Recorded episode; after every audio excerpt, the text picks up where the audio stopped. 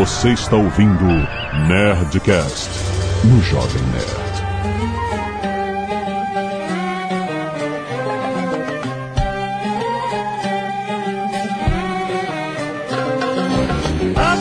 nerds! Aqui é Alexandre Antônio, Jovem Nerd, temos aí um problema infinito. Que é dar spoiler, é nós que explode. Aqui é o Felipe e vamos pra terra do leite e do mel. Aqui é o Azagal e eu sei de alguém que foi vetado nesse programa.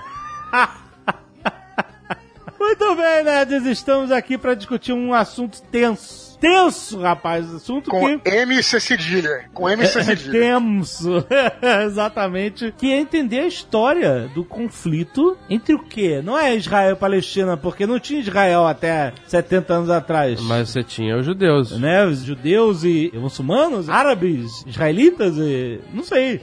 Confundiu mais ainda, cara. E-mails. Canelada.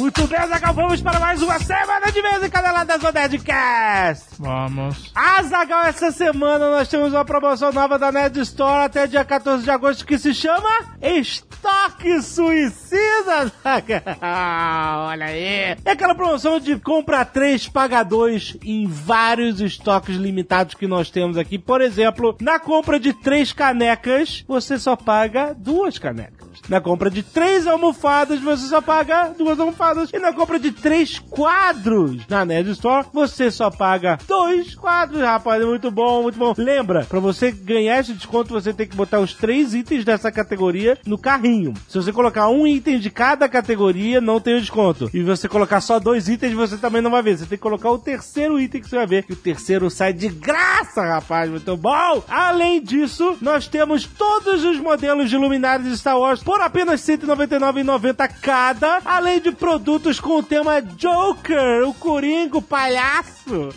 com descontos até 30% aí no estoque suicida, muito bom. E também outros produtos de decoração e acessórios em geral, que são sempre muito nerds, muito bons na Nerd Store, com até 40% de desconto. Cara, então vai explorar, vai descobrir quais são, aproveita que só vale até 14 de agosto de 2016 essas promoções que eu tô falando agora. Tem link no post para você ir direto para a página onde tem todas essas ofertas de cara, você vai ver. E aproveite na nerdstore.com.br, a maior loja nerd do Brasil. Lembrando, Azagal, que todos podem baixar o nosso app do Jovem Nerd. Sim. Que tem, além de todas as notícias diariamente, colunas, textos especiais, reviews, nossos programas de vídeo todos indexados lá. Temos o Nerdcast que você está ouvindo aqui, E rapaz! se você ouve pelo app, você sabe que o Nerdcast sai antes. Exatamente. Pra você que é nosso usuário de app. Exatamente. Um pequeno mimo pra quem baixou o nosso aplicativo. Se você ainda não tem, baixe. Tem pra iOS, tem pra Android. Se você gostar, tem aquelas cinco estrelinhas Isso, na sua obrigado. loja preferida. Com certeza. Lembrando que também temos as imagens que, quando for relevante, uma imagem de um assunto que estiver sendo discutido no Nerdcast, no aplicativo do Jovem Nerd você ouve um barulhinho, olha aqui, de máquina fotográfica, e significa que você pode olhar para a sua tela e ver uma imagem referente ao que a gente está falando. Muito bom esse feature do aplicativo do Jovem Nerd. Baixa lá, rapaz! E se você não quiser ouvir os recados e e-mails do último Nerdcast, você pode pular diretamente para 19 minutos. E a guerra não serve pra nada. Quero agradecer de coração a todos os nerds que doaram sangue no Nerd Cacete de Agulha. Primeiro tem um pedido de doação para Maria de Fátima dos Santos Marques. Tem link aí no post quem quiser doar diretamente para ela. Veja aí informações. Ou você pode doar para os bancos de sangue que sempre estão precisando. Como estes nerds, o Lucas Rehem, o Caio de Bem, Mariel Lopes, Marli de Fátima, Rafael Boutros, Rafael Monteiro de Oliveira e Tiago Grossman. Olha, nosso querido Tiago Grossman foi lá e doou sangue. Muito bom. bom. muito obrigado, Tiago. Não tivemos quem doasse cabelos essa semana, ou não chegou a tempo, mas temos a arte dos fãs. Vamos destacar o Ozob feito pelo Marconi. Olha aí, lápis, muito maneiro, um Ozob diferente. É maneiro que cada um tem a sua interpretação do Ozob. é muito Lápis maneiro. sobre A4. Lá essa técnica, né? lápis sobre a Lápis sobre celuloses. 2000, circa 2016. Ive Marques, 23 anos, publicitário, Sydney, Austrália. Olá, nerds! Muito interessante Nerdcast sobre extinção. De fato, mais de 99% de todas as espécies que já existiram estão extintas. A possibilidade de um asteroide aniquilar a raça humana é real e ótimo que estamos falando disso. Nós somos a única espécie em 5 bilhões de espécies que existiram e que tem o conhecimento necessário para poder se defender desse trágico fim. O astrônomo Phil Plate aponta em seu TED Talk que não podemos mover a Terra, óbvio, porém podemos mover um pequeno asteroide. De fato, já fizemos isso em 2005 na missão da NASA chamada Deep Impact. Não, um filme isso. Cara, isso é um filme, né? Você sabe. Sério que ele tá citando um filme? Não. O Deep Impact é de 98. O filme é de antes? O filme é de 98, isso. Ah, Por um segundo eu achei que o cara tá muito louco. eu ainda acho. Se soubéssemos que em dois anos o asteroide fosse atingir a Terra, a coisa racional a se fazer seria lançar uma missão para tentar mudar a trajetória desse asteroide. Mas o que eu falei é que muitas vezes a NASA detecta asteroides grandes depois deles passarem pela Terra. Então, tem- É, não tem como. é, nem sempre a gente consegue detectar, entendeu? É Só Muito tem uma pessoa que pode salvar a gente nesse negócio. Alan Musk. Elon Musk. Cara, se o Elon Musk salvasse a- humanidade de um impacto Imagina se vem um, aqui, ia ser um negócio de Deep Impact, vem um, ah, o cometa que vai destruir a Terra, NASA, a gente não pode fazer nada, a gente E não tem mais ônibus espacial, sei lá. E aí- o- o Elon Musk fala assim, chá comigo, eu tenho o que eu preciso. Caralho, já E pensou? manda um monte de foguetinho autônomo do, da SpaceX. Caralho, já isso ia ser. Eu queria ver isso acontecer, cara. Ia ser muito foda. Então vamos torcer pra gente estar à beira da aniquilação. Só É, assim pois a é. gente vai ver até onde, do que que o Elon Musk é capaz de verdade. Ah, Exatamente. Aqui, uma preocupação que vale ser citada é a inteligência artificial. Sim, estou falando de cenários tipo Matrix Exterminador do Futuro. Eu acho que isso é muito ficção, mas... Eu não acho, não. É, Você tem apenas que aceitar duas premissas. Um, inteligência é o processamento de informação. Dois, nós vamos continuar a desenvolver as melhores máquinas ano após ano. Em algum ponto vamos atingir o nível da superinteligência artificial, que é, as pessoas chamam de singularidade, né? A inteligência tendo consciência dela mesma e tal. uma forte possibilidade de a gente já ter alcançado a singularidade. Isso é um segredo, é isso? Não, eu acho que se a gente alcançar, talvez a máquina que chegue nesse estágio saiba que não deve. Que não deve falar nada. É, é, é. Não fala nada, que vai dar merda. E tem algumas máquinas aí que já trabalham em ah, telemarketing, o caralho, as pessoas não percebem. E isso é singularidade. O quê? De, de responder por É. chat? É, É. isso? Esse é o teste de Turing rolando aí, compadre. É o que eu tô falando. Isso levar em conta que a gente pode estar vivendo dentro de uma máquina. Tá, vem a parada da simulação, né? Aquela proposta.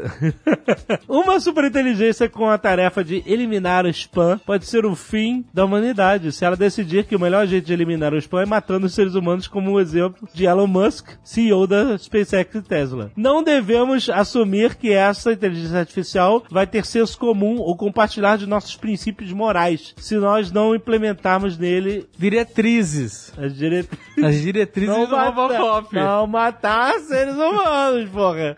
Vocês não falaram de guerra nuclear, que me parece ser um perigo bem real, especialmente porque a tecnologia no futuro ficará mais acessível. Países como a Índia e Paquistão já possuem bombas nucleares, mesmo ainda não tendo a tecnologia de lançamento desses mísseis a uma distância longa, é uma questão de tempo. Eu, eles não precisam lançar uma distância longa. Só precisam lançar do outro lado da fronteira. É, começa a dar merda, exatamente. Especialistas estimam uma possibilidade de 30% para um ataque nuclear nos Estados Unidos. Imagine. Como assim? 30% de um ataque nuclear? Ele deve estar querendo dizer 30% de chance. Não, 30% de chance, mas De sucesso, provavelmente. De quê? Em, tantos anos? De Ah, quem? faltou- tá faltou muito informação. genérico. Mas eu já li Estudos algum- dizem. Eu já li algumas reportagens que afirmam que o, a CIA, o- sei lá, as agências de inteligência americanas, elas têm certeza que os Estados Unidos vai sofrer um ataque terrorista com um artefato nuclear. Nuclear? Pode ser bomba suja ou que não seja. A bomba suja não é nuclear. Depende do material explosivo que eles usem, né? É, caraca. E aí eles têm certeza que isso vai rolar. Imagina- Eles só não sabem aonde nem quando. Mas é, eles já estão, já têm plano de contingência pra isso. Caraca, sério? É. Eles têm que ter um, né? Eles não podem dizer, ih, a gente não imaginou que isso ia acontecer. Imagina as consequências de um inverno nuclear, temperaturas caindo, possível destruição da camada de ozônio, implicando em problemas para a agricultura, causando uma crise de fome mundial. Meu amigo, se explodir uma bomba nuclear, corre pro cogumelo. É isso que eu vou falar pra você. Sério? Tu vai, tu vai ficar o quê? Sem dente comendo cebola? Tomar no cu, né? Ai, ai. Se o mundo for mesmo acabar, espero por um Nerdcast especial de fim de mundo para dar uma bo umas boas risadas de partir. Reinaldo Silva, 24 anos, motorista de pesados de mercadoria. Ou caminhoneiro. Olha aí, Zagal. Como vocês dizem. Caraca, nós temos um ouvinte caminhoneiro. Porra, cara, aí. Caraca, Maneiríssimo. Que, que respect. Não é? Ele vai, vai trabalhando ouvindo, né? É um irmão caminhoneiro. Isso aí. Tamo junto. Oliveira de Azemés, Portugal. Olha um caminhoneiro de Portugal. ó. Existe caminhoneiro em todo mundo. Ele certamente tem estradas melhores que as nossas. Sei não, viu? o quê? Portugal. Eurotruck Simulator, rapaz. Boas, jovem nerd. Eu não consigo fazer sotaque português. Boas. Mestre Supremo dos Nerds Azagal. Bababá, bababá. Ele deu vários títulos aqui, Ah, tipo deu. Daenerys, olha aí. Aviso já que não é meu primeiro e-mail. Tô tentando fazer um sotaque muito tímido. sotaque. E não tá funcionando, não tá indo. Não, não faz. É só um. É, é quase subliminar. É, inco- é co- inconsciente. Também digo que não vou elogiar o vosso trabalho. É que ele escreve de um jeito que puxa, puxa um. É, chama um o sotaque. jeito de falar português, exatamente. Senão, para além de estar a ser gozado por ser português. Peraí, ele já. já Ele né? já sabe que tu tá... Ele já Ele tá me dando um, um brain bug aqui. o Azagal ainda passa à frente por isso. Vamos ao que interessa. Sim, vocês falaram sobre placas tectônicas, falaram de vulcões, mas se eu vos disser que um recômbito lugar do futuro reino ibérico do Azagal existir uma ilha que pertence ao arquipélago das Canárias que se chama Las Palmas, com um vulcão chamado Cumbre Viejo. Olha aí, que deve ser o cume velho, né? Tudo leva a crer. Tradução São- livre.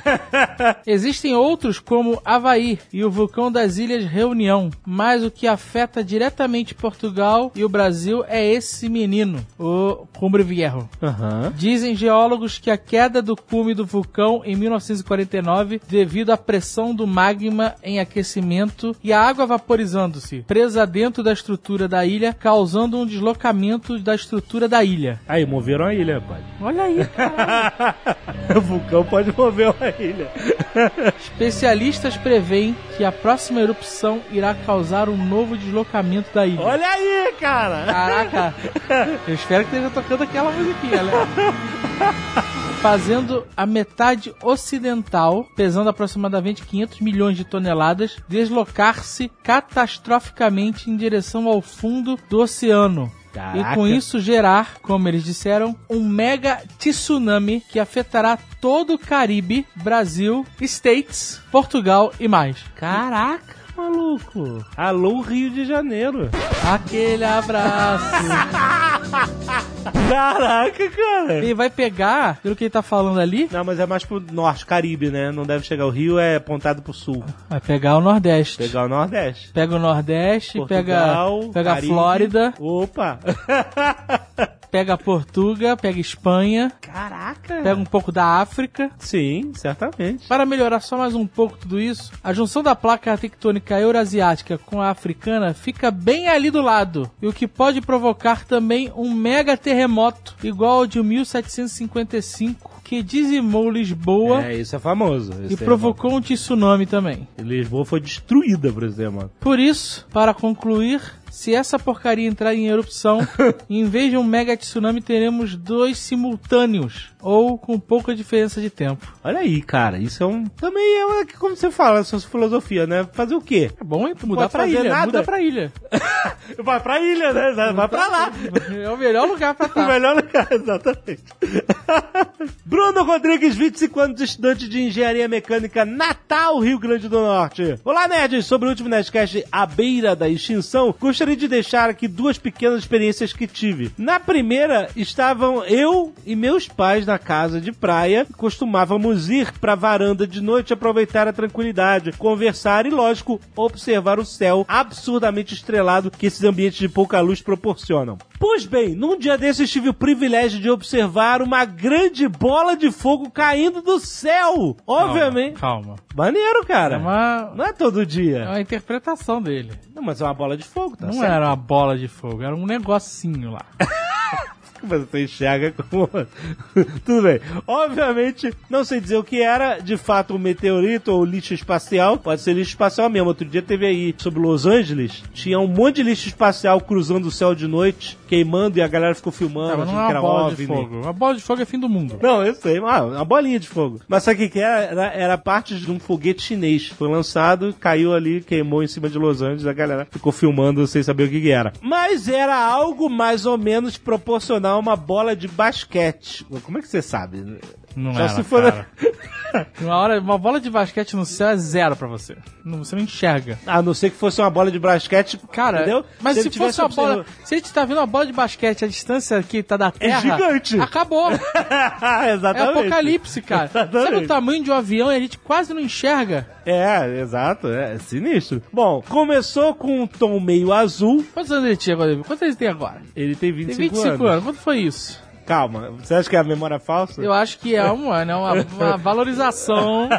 Vamos ver a descrição dele, olha aqui, ó. Começou com um tom meio azulado e depois mudou para um mais alaranjado. Até aí, metais queimando de cor E aí, whatever. normal. Até se desintegrar na atmosfera. Durou muito pouco, em torno de 3 ou 4 segundos. Porém, para mim, que adoro astronomia e todos os mistérios do universo, foi uma experiência única, linda e ao mesmo tempo assustadora, já que nos faz pensar o quão ínfimos nós somos e que a qualquer momento tudo pode acabar no cair de um meteoro. Então, um meteoro também, uma bola de basquete. Ele viu, ele viu um bólido. Ele deu uma, a- uma, uma- A memória dele tá traindo ele, é isso. O que é maneiro. No final das contas, ele viu algo muito mais impressionante que o real. Mas ele conseguiu discernir as cores, entendeu? Cara, eu Foi também- mais que uma estrela então, eu vi uma, eu, Como eu falei, eu vi uma chuva de aerolitos. Então, mas você via só os pontinhos brancos, né? Eu vi os riscos, eram verdes, não eram Eram brancos. verdes, ok. Mas não eram bolas, cara. Uma bola de basquete não some em 3 Podia segundos. ser, um, podia ser uma parada maior. Não Pode- podia, cara, não podia. Eu já ouvi no Rio de Janeiro, na época que eu morava no Rio de Janeiro, tava lá jogando computador, três e meia da manhã, ouvi uma explosão gigantesca. Pô, mega explosão. Aí tu acha que é o quê? Um transformador de rua, essas coisas. Acontece de vez em quando. Quem mora na cidade sabe. Dia seguinte, veio a notícia do Observatório Nacional, era um meteorito que explodiu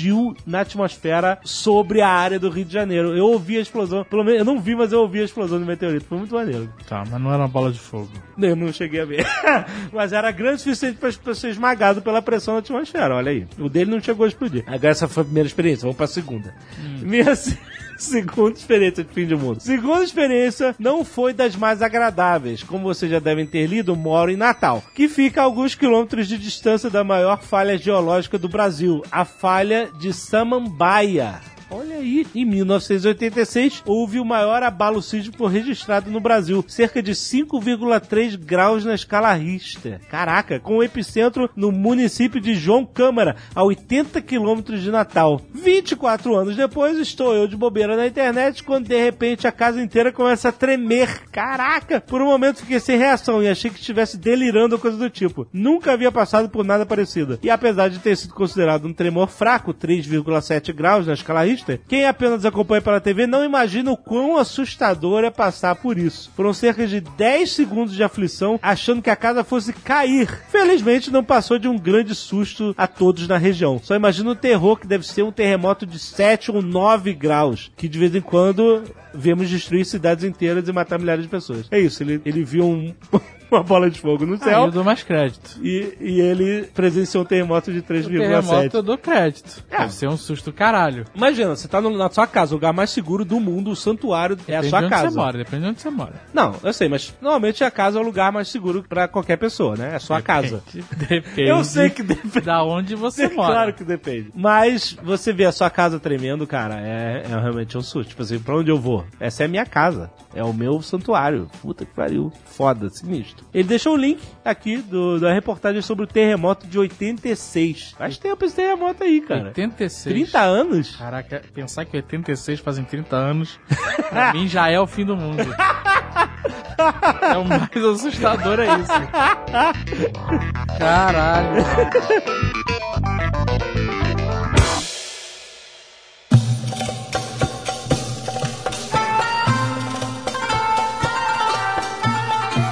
Esse conflito não é de hoje. E não é pós-segunda guerra. É milenar essa parada. É, ele se intensificou depois do fim da Segunda Guerra Mundial, Sim. quando o mundo socou Israel na Palestina. Não sei se depois da Segunda Guerra, eu acho que depois da Primeira Guerra. Acho que tem dois pontos que a gente pode pensar se a gente começa. Ou a gente começa na Primeira Guerra Mundial, começar na Segunda Guerra, eu acho que não. Ou a gente começa na Primeira Guerra Mundial, ou a gente começa lá pra diáspora judaica, lá em 70 depois de Cristo. É pra aí mesmo. É aí mesmo que a gente vai.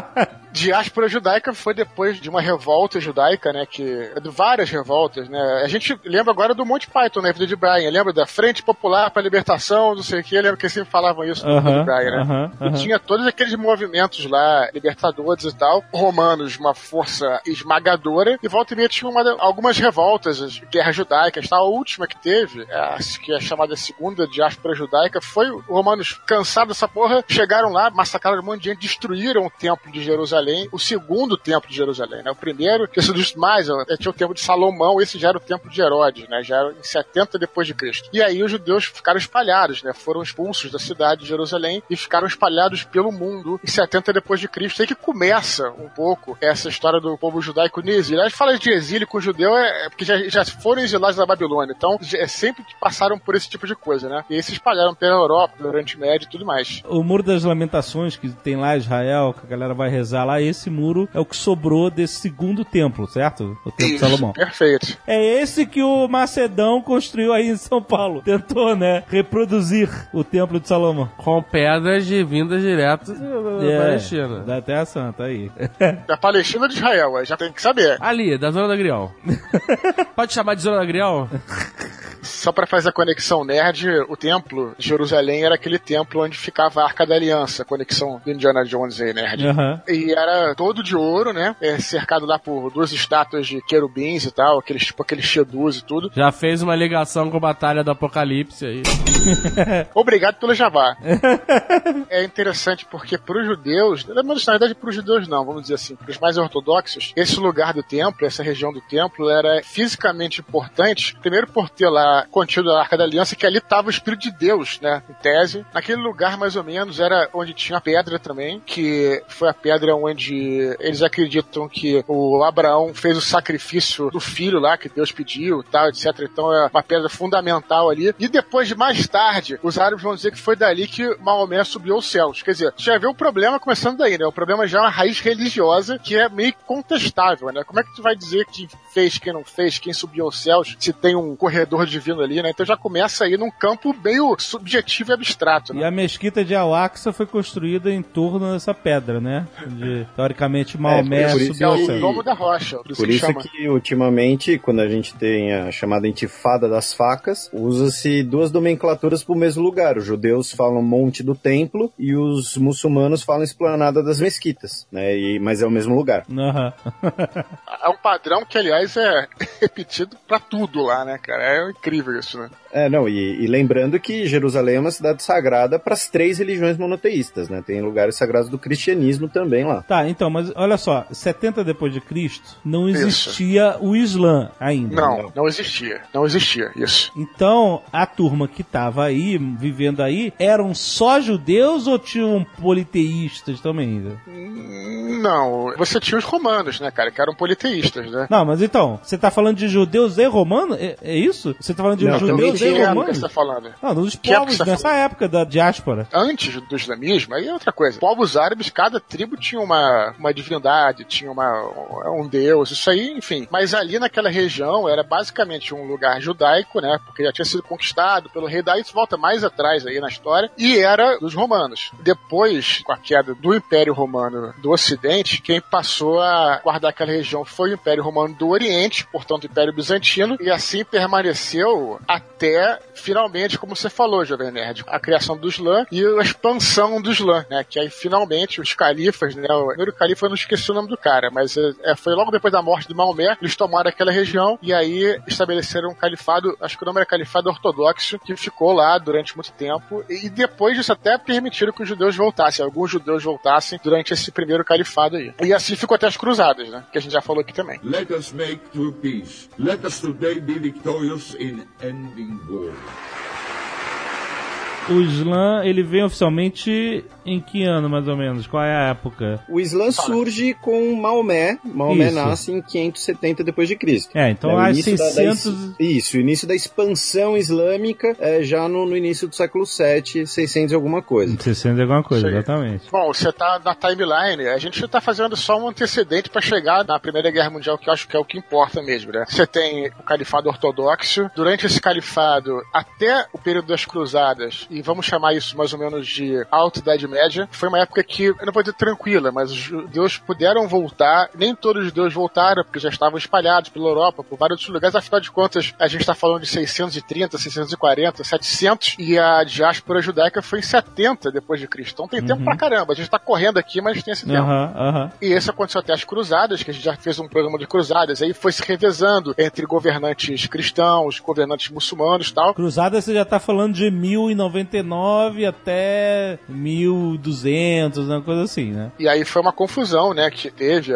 Tiveram governadores cristãos, depois o Saladino tomou, e aí foi pra lá, foi pra cá, foi pra lá, foi pra cá. É, finalmente, no final da Idade Média, quem tomou aquela região foram os mamelucos, né, outra facção árabe. Os judeus foram meio maltratados na época, mas continuaram lá. E além disso, essa galera, todos os judeus estavam espalhados pela Europa, e como a gente já falou até no Nerdcast de Templários, como eles, a igreja nessa época condenava o lucro, né, a usura e tal, os judeus acabaram se tornando banqueiros, né, assim, eles tinham muito dinheiro, emprestavam dinheiro e tudo mais, eles estavam espalhados e até criaram comunidades diferentes em vários pontos da Europa, da África e tudo mais, entendeu? Então essa é a história da Idade Média. A gente passou bem rápido, né? Mas é porque a gente tava falando primeiro de que antes de 70 depois de Cristo e tal, você não tinha ainda o Islã, você tinha só os judeus basicamente ali, e logo depois Aham. havia os cristãos, né, cara? Ou seja, mais um, mais uma religião que naquele local, um acontecimento sagrado que também é considerado importante e tal, e daí vem o interesse de Sempre teve cristão lá. É importante lembrar que os cristãos nasceram an- antes como uma seita judaica. depois de Cristo. né?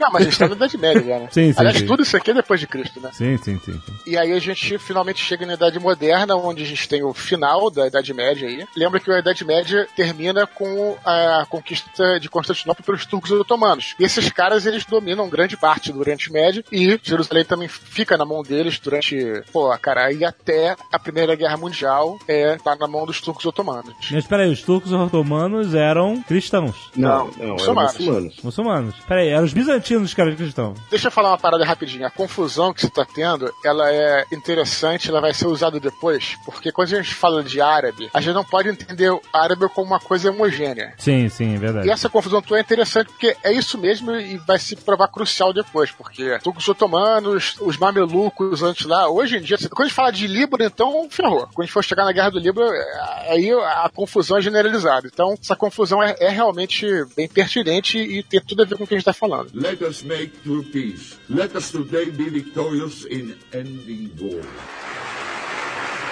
Além da questão do árabe, né, a questão do Oriente Médio como um todo, porque, por exemplo, quando a gente fala do Império Turco-Otomano, né, os turcos, eles não são da Turquia, da, da região da atual Turquia. Os turcos Turquia são um povo... depois, né? É, os turcos são um, povo asiático. O primeiro registro que a gente tem do idioma turco é lá na Mongólia. E os turcos são um povo que vem para o Oriente Médio com as migrações e com as conquistas derivadas da expansão mongol. Né? Tanto que você tem os turcos mongóis depois o, do Império do Timur e você tem os turcos seljúcidas, que são uma mistura da cultura turca com a cultura persa, que são os que vão conquistar a região da atual Turquia e depois vão fundar o Império Turco Otomano. Otomano que vem do, do primeiro sultão, que era o Osman I. Então era como se fossem os filhos de Osman e aí vira otomano. E aí você cria um império que é muito vasto, multiétnico e também acaba sendo multireligioso, porque embora ele fosse um império islâmico, tanto que o sultão do Império Turco Otomano ele era o califa do Islã, que é o título que o, o Daesh, também conhecido como ISIS ou Estado Islâmico, enfim, quer ressuscitar, você tinha diversas práticas religiosas dentro do império. Então você, por exemplo, era um império que dominava a Grécia, que era uma região de ortodoxos, dominava regiões com populações judias, populações cristãs católicas, po- populações cristã maronita. A diferenciação nesse momento é que os não islâmicos pagavam um imposto especial, digamos assim, porque a estrutura política do império, ela não era uma estrutura política, ela era uma estrutura político-religiosa. Então, por exemplo, se uma família judia ah, tinha um problema com outra família judia, sei lá, roubou a galinha do vizinho. Quem julgava isso era o rabino local. Não tinha um, um juiz ah, laico, imparcial. Sim, sim, sim. Essa questão da estrutura do Império Turco Otomano e da gente não confundir ah, ser árabe com ser islâmico, com ser turco, com ser iraniano, né? Os iranianos são etnicamente persas e o idioma deles é o farsi, né? Não, não- Os Nada a ver com né? árabe. né? é, né, nada a ver com árabe. Aí se chamar um iraniano de árabe, ele fica putaço, né? É, porque tem até uma, uma rivalidade, digamos assim. Eh, Você tem os curdos, né, que são hoje muito conhecidos por conta, infelizmente, da guerra na Síria. E mesmo hoje, óbvio que a gente vai entrar nisso depois, mas mesmo hoje, dentro de Israel, eh, nós temos pessoas que são etnicamente árabes, mas religiosamente judeus. Uhum, sim. E é uma mistureba que vem basicamente desde essa época, né? Com o início aí do chamada da, da Idade Moderna, que o, o marco, né? Se a gente pega lá o livro de história do colégio, que todo mundo dormia na aula porque o professor era um porre, alguma coisa assim, a Idade Média acaba, entre aspas, quando o Mehmed conquista Constantinopla, 1453, né? O início da Idade Moderna, ou seja, justamente essa expansão do Império Otomano, que vai chegar nos Balcãs, vai conquistar todo o Cáucaso, por isso que a gente tem populações islâmicas nessas regiões até hoje, né? Albaneses, kosovares, bósnios, tem- são maioria muçulmanos, por exemplo. Como o Tucano muito bem definiu uma vez, a Idade Média é da queda do Império Romano à queda do Império Romano. Exatamente. Quando era roadie de banda, da banda do, do meu sogro. é o feijão? É a coisa do feijão? Ou é da época do? Da época do Tenente Dyke. o meu sogro, ele tinha uma banda que fazia muitas festas dentro da colônia judaica do Rio de Janeiro, que a sócia dele era judia e tal, e aí eles tinham muito, faziam muitos bar mitzvah, casamento, essas coisas. E eu trabalhava, né, de road da banda. E aí eu lembro que as oiras lá, as músicas judaicas que rolava sempre nas festas, às vezes eles tinham as músicas em hebraico e em árabe, por causa dos judeus árabes das famílias lá e tal, não sei o que. E eu achava, árabe, é? E é isso mesmo que você falou, cara. É muita mistura também. Até no Brasil, a galera que veio pro Brasil tem a mistura do- de etnias, né? Até porque pro Brasil veio muito libanês, né? É muito libanês e muito sírio. Mas por isso tem o clube. E, inclusive, por lei, o presidente é cristão e o chefe do parlamento é muçulmano. Por lei, Por lei, sim, porque o, o Líbano é um país completamente multirreligioso. Então, para você manter um equilíbrio né, dessa representatividade, é por lei. O, o presidente do Líbano é cristão maronita. Outra coisa dessa questão entre judeus e árabes, né, que aí é uma das partes mais polêmicas, né, mas enfim, foge até da geopolítica, então não sei se entra muito no programa de hoje, mas que na fé islâmica, na estrutura da fé islâmica, tem uma questão ali de briga de família, digamos assim, entre judeus e árabes, né? Que os judeus são o povo que escolheu não aceitar a palavra de Deus, a revelação. Lembrando que os muçulmanos, inclusive o, o Islã reconhece Jesus Cristo, né, como profeta. Jesus Cristo, inclusive, vai ser o juiz dos pecadores no Islã. Aham. É, e os judeus não, né? Os judeus não, né? Exatamente. E tem uma questão ali de briga de família, digamos assim, porque das tribos nômades ali da Península Arábica, que quando originou-se os povos judeus, tanto que o termo antissemitismo vale tanto para judeu e para árabe, né? Essa é outra bizarrice. Ah, é? Que muitas vezes a gente não, não, não pensa. É, porque são Povos todos. semitas, né? É, tudo povo semita. Então, essa separação entre judeus e árabes tem um quê de briga de família. De certo modo, na mitologia, digamos assim, que dá um outro elemento para esse conflito também. É, isso é usado direto, né? Pra quem até fazer um- uma recomendação, tem um livro muito bom que fala um pouco sobre isso, chama-se O Físico. É um romance foda pra caralho, de um cara chamado Noah Gordon, e a história de um cara, tem um filme, mas o livro é bem melhor. Tem na Netflix. É bom? Essa tradução é errada, porque o nome em inglês é The Physician. É, Que é, É, tipo médico, médico, né? é. Não É bizarro, físico, é bizarro. né? brevemente falando, é um garoto cristão da Inglaterra que ele quer estudar com o maior médico do mundo, e o maior médico do mundo vivia na Pérsia na Idade Média, se passa na Idade Média. Então, pra ele entrar na Pérsia, só os judeus eram admitidos, né? E ele tem que aprender os costumes judaicos e depois ele toma contato, contato com os costumes muçulmanos na Pérsia. Então é, pô, muito maneiro. Fala um pouco sobre isso que tá falando aqui. né? Como é que o cara fazia lá, tipo, lá embaixo? Não teve nenhum problema de. Bom, eu não posso falar porque. Sabe por quê? Porque o filme é diferente do livro. No livro eles têm esse problema, no filme não tem. Então deixa a galera ver aí. No, livro tem o problema do cara não ser circuncidado, é isso? Não, no filme é que tem. No livro No não filme tem esse que... problema. Ah, no livro não tem nada, não fala nada. Eu Mas não no- vou falar pra não dar spoiler? Olha mas. aí. É, só tem uma parada de se fazer, compadre. só pode ser essa a solução, cara. Que Qual é a solução? Não tô entendendo. Cortar, cortar fora, maluco. O pênis? Não, né, caralho? Fazer a circuncisão. Ah, ok. Bom. Cortar o capô. o capuz. É isso? o capuz. Puta merda. Essa carapuça serviu, né? Nossa senhora. É, é. Caralho, a pulsa, né? É melhor deixar comigo essa parte dos trocadilhos, cara. Tu não participa mais? Eu tenho que me virar aqui, cara. Tu não participa mais? Aliás, eu escuto os Nerdcasts aí que eu não participei e é triste, cara. É, é,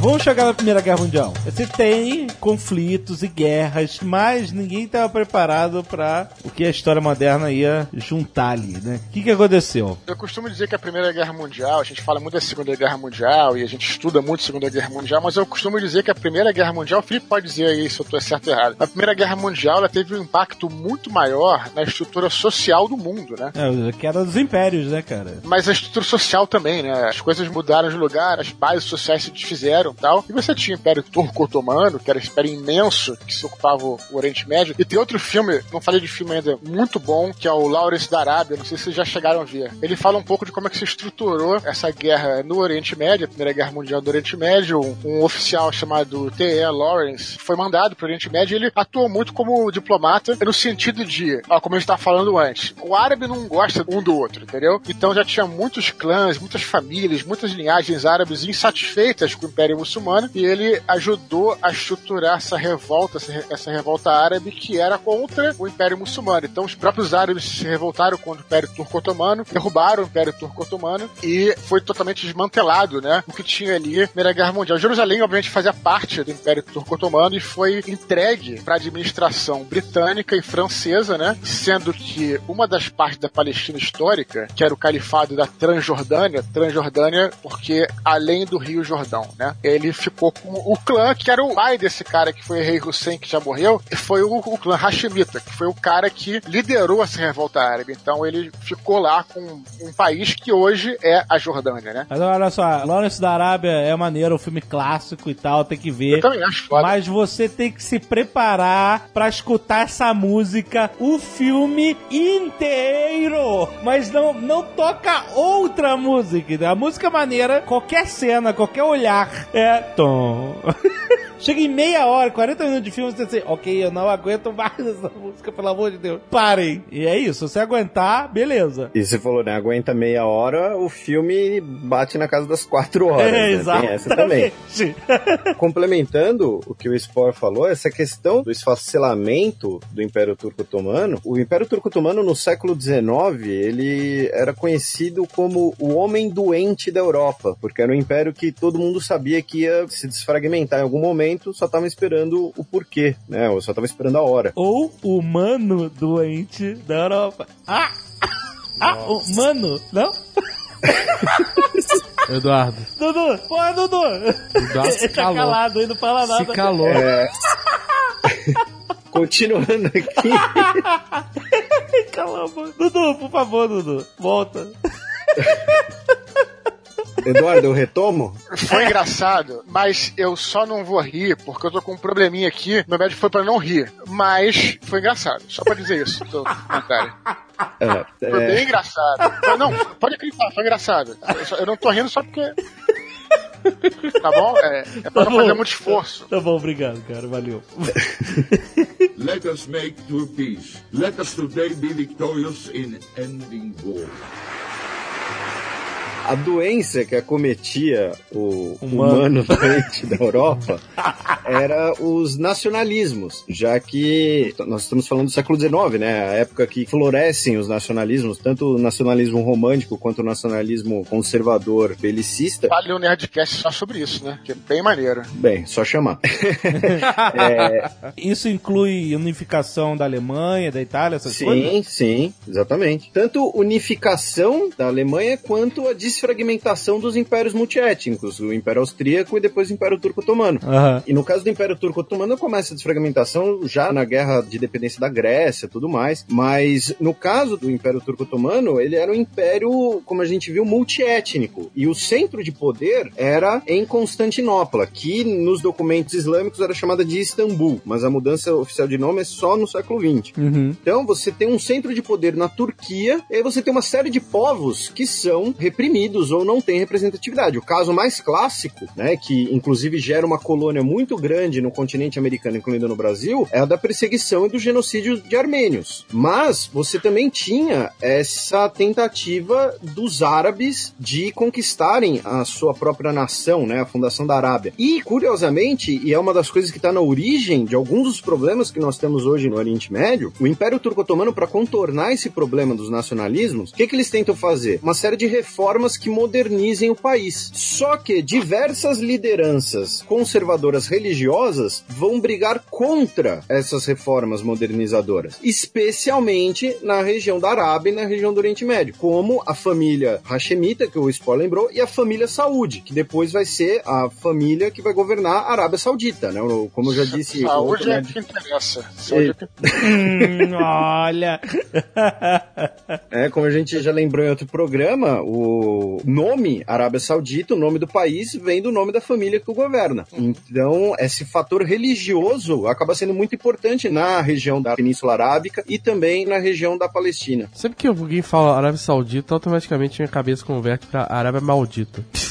Que isso, Eu cara? não sei, cara. eu só tô Saudita é comentando. sinistro, maluca. Caralho. Problemática pra caralho. Tá muito negativo hoje, cara. vamos, vamos falar de coisas boas. Vamos lá. Let us make true peace. Let us today be victorious in ending war. A gente tem então a Primeira Guerra Mundial, e aí tem um, um fator interessante aí que acontece, acho que é em 17, não tenho certeza da data, mas um pouco antes de terminar a guerra, é o primeiro-ministro britânico. Você tinha na Inglaterra, na verdade, na Grã-Bretanha, uma forte sociedade sionista. É legal a gente falar também que, que o sionismo era um movimento judaico que pregava a volta dos judeus à sua pátria natal, né, que era aquela região da Palestina, que era o reino histórico da Judéia, né, e ter a capital em Jerusalém. Então essa era uma das reivindicações do sionismo. Eles diziam que era uma pátria para os judeus, né? uma pátria exclusiva para os judeus. Quem é contra o sionismo fala que é um movimento racista, um movimento que quer fazer uma coisa só para os judeus e tudo mais. Para eles, na visão deles, era uma maneira deles se proteger contra todos os governos que os perseguiam, né? Porque os judeus foram muito perseguidos ao longo da história. Exatamente. Então, isso é o chamado de sionismo. Mas aí, peraí, quem é que tava vivendo lá nessa época? Era mistura? Turco Ah. Não, é, a maioria eram de populações árabes, algumas populações nômades e algumas pequenas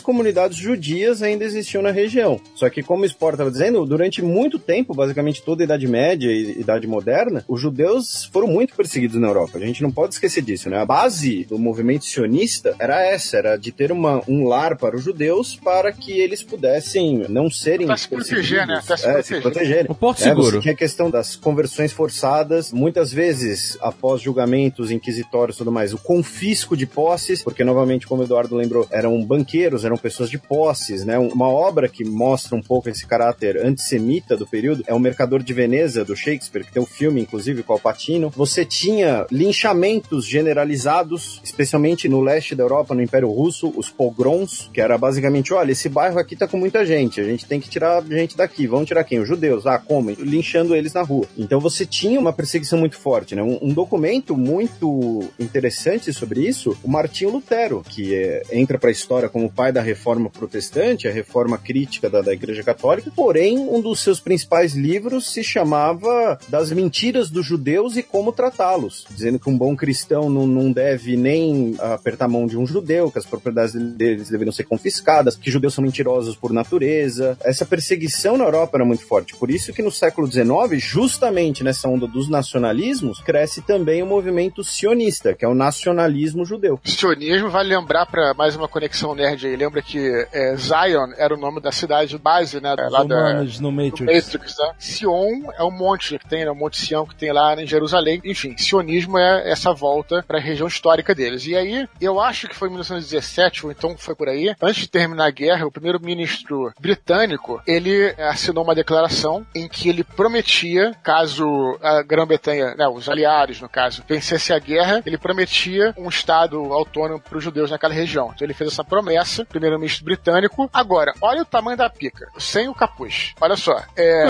ao mesmo tempo, ao mesmo tempo que o primeiro-ministro prometeu isso para a sociedade sionista, o Lawrence, o Tyr, é, Lawrence, sei lá, ele prometeu aos árabes que estavam fazendo a revolta árabe a criação de um califado árabe naquela região. Olha só a parada. Caraca. E aí, a gente não tá nem falando mais de religião, a gente tá falando de política. Isso começou a ser um problema, né? Quando a Primeira Guerra terminou, como eu falei, é, a região foi dividida em França e Inglaterra, você teve ali, como eu falei antes, a Transjordânia, que ficou Hashemitas, tá? mas aquela região que a gente conhece agora, hoje em dia, como Israel Palestina, ficou sob administração britânica, que eles fizeram uma administração colonial ali. E aí começou, obviamente, uma certa pressão para que os judeus imigrassem para lá, conforme tinha sido prometido. Só que os caras falaram o seguinte, ó, é interessante porque uh, o sionismo pregava isso, a volta, até tinha uma frase que eles falavam, é uma terra sem povo por um povo sem terra, tinha uma coisa parecida. Só que a verdade, aí eu não tô defendendo nenhum dos lados, tô só fazendo uma análise histórica. Felipe pode me ajudar aí, que na verdade não, tinha gente lá. nessa sozinho. Tinha gente lá, na verdade. Não era uma terra sem povo. Tinha Sim, gente sim. lá. Tinha os caras estavam lá. Então, tu tá me ajudando. Então, vem com essa.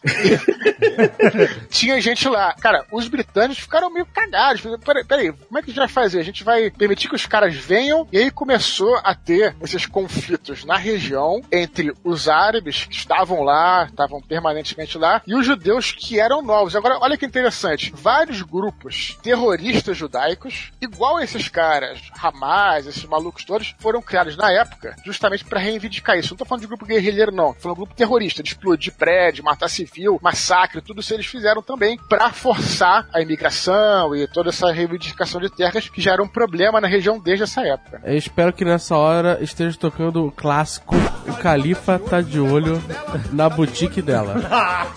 Se fuder. Let us make true peace. Let us today be victorious in ending war. O Império Otomano, ele ia lá da região da Turquia até Bagdá, Kuwait, toda a área, toda a Palestina, tudo, até lá embaixo da, da. Península Arábica, né? E É aí, isso. depois da Primeira Guerra, quando ruiu lá o Império Otomano, o que, que aconteceu com essas regiões? O que aconteceu ali na Palestina, ali em Jerusalém? Quem é que tava tomando conta daquilo? Depois da Primeira Guerra Mundial, o Oriente Médio, como um todo, ele foi dividido em dois. Quando eu digo Oriente Médio como um todo, eu digo ali ao sul da Turquia. Ele foi dividido entre franceses e britânicos, que é o Tratado de Sykes-Picot. Inclusive, se a gente reparar, a fronteira entre a Arábia Saudita e o Iraque e a Síria, ela é uma linha reta, porque ela foi traçada com uma régua, né? Que nem algumas fronteiras africanas, que nem as fronteiras de alguns estados dos Estados Unidos. É uma reta traçada no mapa. Ela foi dividida entre franceses e britânicos no pós-Primeira Guerra Mundial, como expansão dos seus impérios coloniais. A intenção dos britânicos, o interesse dos britânicos era se aproximar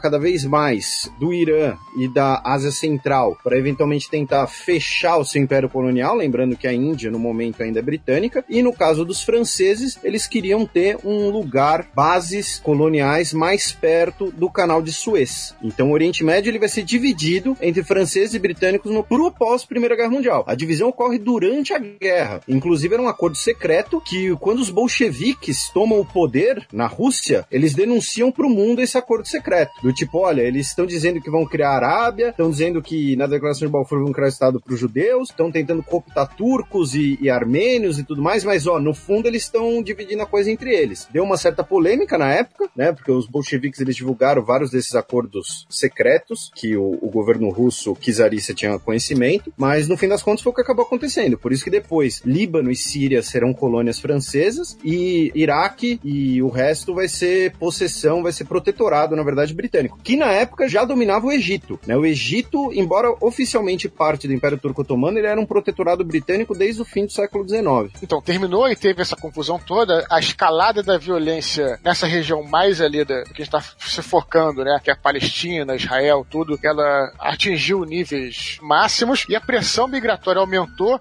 mais ainda com a perseguição dos judeus com o começo do nazismo, né? A partir do final da década de 30 e tudo mais, a partir da Segunda Guerra, eles queriam vir para essa região e teve até os caras lá que barraram a entrada deles e mandaram de volta pra Alemanha. É foda, porque você entende essa revolta desses grupos guerrilheiros barra terroristas judaicos, ao mesmo tempo é aquela velha história do terrorismo, né? Os meios para alcançar é explodindo coisa, matando outro tipo de gente, é algo mais ou menos o que o Hamas faz hoje em dia, né? Só que é inverso, né? Inclusive, a primeira dessas organizações, normalmente na política internacional se usa o termo militante, né? Porque, como o Sport disse, né? Às vezes você fica meio na dúvida do termo. O uso da palavra terrorista, às vezes, depende de quem tá usando a palavra, né? Terrorista de um é o herói do outro. Né, é, sim.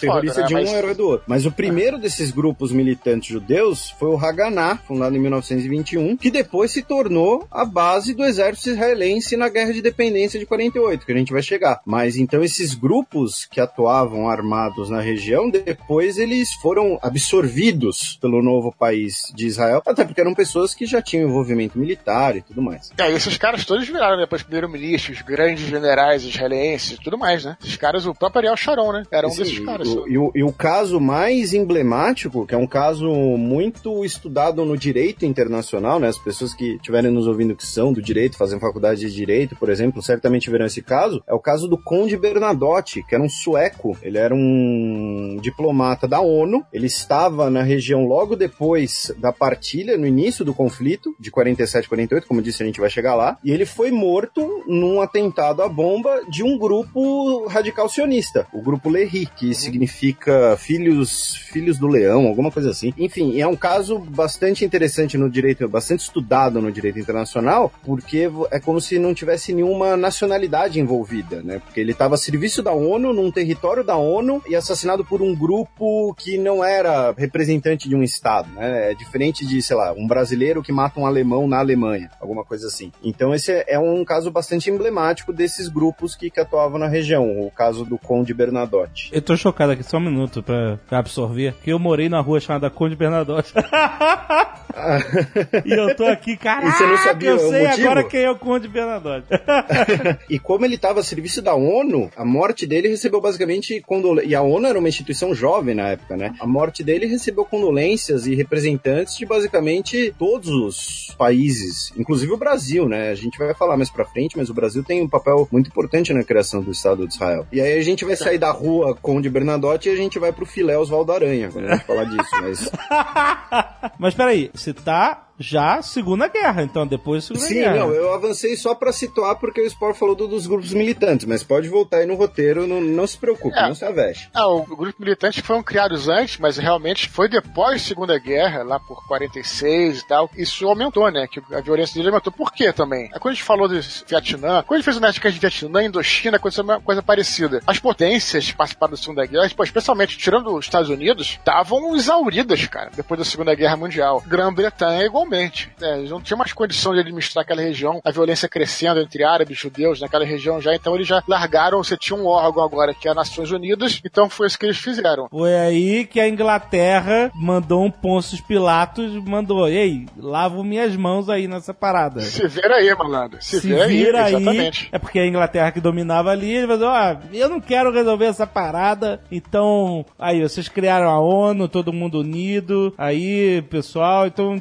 resolvam essa parada aí que o que você resolver eu tô ok. Foi isso que eles isso, falaram, é isso? Exatamente isso. É importante a gente lembrar, né, nesse momento da história, que nós temos o Holocausto. O Holocausto nazista, que deixa milhões de judeus mortos, que vai ser o, o argumento, digamos assim, decisivo, legitimador para criar-se um lar para os judeus. Porque já era algo que estava sendo discutido, né, com o sionismo. Há 50 anos. Exatamente. Então eles chegaram, depois do Holocausto, chegaram, galera, então né? É, acho que tá mais do que argumentado que a gente precisa disso. E aí todo mundo compreendeu dessa forma e a ONU votou, né, pela criação do Estado de Israel que não existia ali até a Segunda Guerra e o Holocausto foi um catalisador da ação, de fato, né, de finalmente eles concretizarem o que estava sendo planejado e, e, estudado e conversado e debatido há 50 anos, né? Sim, mais ou menos isso. E no início, essa é uma curiosidade interessante, um dos países que mais apoiava a criação do Estado de Israel era a União Soviética, porque já antecipando a Guerra Fria e tudo mais, a União Soviética acreditava que o futuro Estado judeu seria um Estado pró-comunista, pró-União Soviética, até porque tem várias teses, enfim, vários estudos, né, de que o kibbutz é a sociedade comunista idealizada. E o Stalin, inclusive, ofereceu a Crimeia para ser Israel. E por que ele fez isso? Porque os tártaros da Crimeia lutaram na Segunda Guerra Mundial do lado dos nazistas. Então ele ia deportar todo mundo de lá. Uhum. Então ia ficar com o, o, terreno vazio, digamos assim, e oferecer a Crimeia para ser o Estado de Israel. Mas o movimento sionista já defendia, né, como a gente está recapitulando, já defendia que o Estado de Israel fosse na região bíblica da terra de Israel. Uhum. Né, mas essa criação do Estado de Israel no início teve muito apoio da União Soviética e do Stalin. Let us make true peace. Let us today be victorious in ending war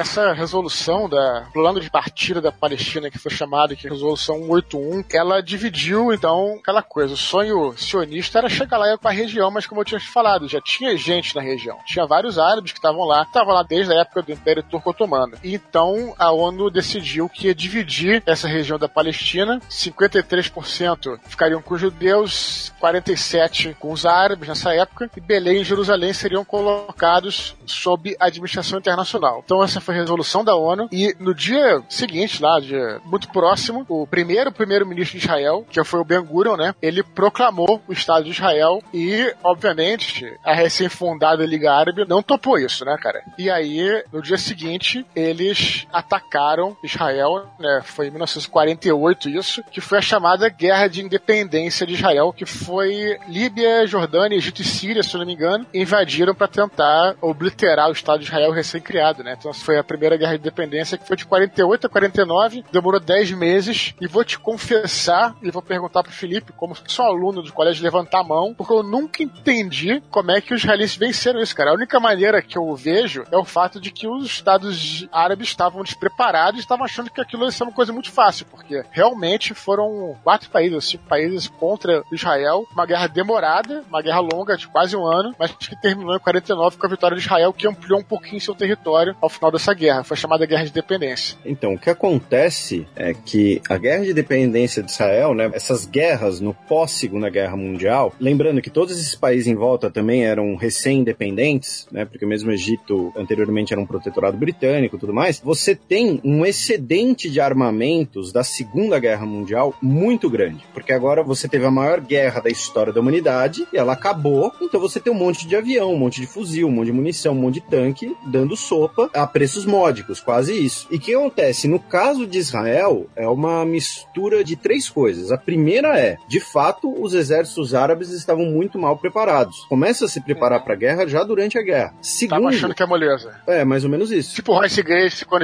enfrentou o Valide. Tipo, falou que, ah, não vou me preparar porque, né? E aí você tem a migração na véspera da guerra e durante a guerra de muitos judeus para Israel, justamente sobre a ótica de defender a sua terra, de defender o seu país. Nesse grande fluxo migratório migratório. A gente tem muitos judeus que lutaram na Segunda Guerra Mundial, ou seja, que têm conhecimento militar, que têm expertise militar. E o terceiro motivo é as comunidades judias pelo mundo. Judias ou judaicas? Desculpe. Juda é, pode ser judaicas. Especialmente nos Estados Unidos, que foram comunidades que não sofreram consequências diretas da Segunda Guerra Mundial, né? Inclusive, nos Estados Unidos nós também tínhamos, né, esse estereótipo preconceituoso, né, do judeu investidor milionário, né? O judeu de Hollywood, no caso caso dos Estados Unidos, especialmente, eles vão mandar muito dinheiro para Israel para financiar essa guerra de independência para comprarem os armamentos que estão sobrando no mercado internacional, inclusive contrabando de armamento por questões legais. Então tem algumas histórias muito curiosas, por exemplo, de B-17, aquele as fortalezas voadoras, os bombardeiros da Segunda Guerra Mundial, foram vendidos para em companhias aéreas israelenses, entre aspas. E aí quem gosta de Segunda Guerra Mundial vai pirar, mas tem uma coisa muito curiosa, que vários desses equipamentos militares que os os israelenses compraram foram por países do leste, inclusive a República Tcheca, que ficou com muito equipamento da Alemanha nazista. Então, por exemplo, o Messerschmitt 109, que é um dos caças mais icônicos da Alemanha nazista, nós tivemos a versão tcheca dele nas cores israelenses, né? O, o caça, entre aspas, nazista. Uh, nós Caraca. tivemos vários Panzers 4 no conflito de ambos os lados. A Síria usou Panzer 4 até a década de 60 em versões modernizadas. Uh, Israel usou muito o M4 Sherman dos Estados Unidos. Então você teve um fluxo de armamento muito grande para Israel, comprado com esse dinheiro doado especialmente pela comunidade dos Estados Unidos de judeus, além desse fluxo migratório. Então, de um dia para o outro, Israel construiu uma força militar extremamente capaz. É justamente por conta disso, né, e por conta de todo o histórico que a gente ainda vai passar do cenário atual, né, que Israel tem um dos serviços militares mais rígidos, né? Hoje, um moleque servir no exército brasileiro no serviço militar obrigatório é quase impossível. Em Israel, não. Você vai servir por três anos no mínimo. E Três anos é sinistro. Três Hã? anos mesmo que serve. Os caras, quando saem, estão de descanso, estão de folga. Se eles saem na rua, eles têm que levar o rifle deles. Então tu vê o cara fazendo corpo lá com o moleque com rifle na mão, tudo tem que levar. O cara que tá fazendo serviço militar, né? Todas as mulheres servem, não tem esse negócio de homem e mulher. Todas as mulheres servem lá também. Só tem uma comunidade israelense que é dispensada do serviço militar, que é uma comunidade ultra-ortodoxa, que é por razões de objeção de consciência, né?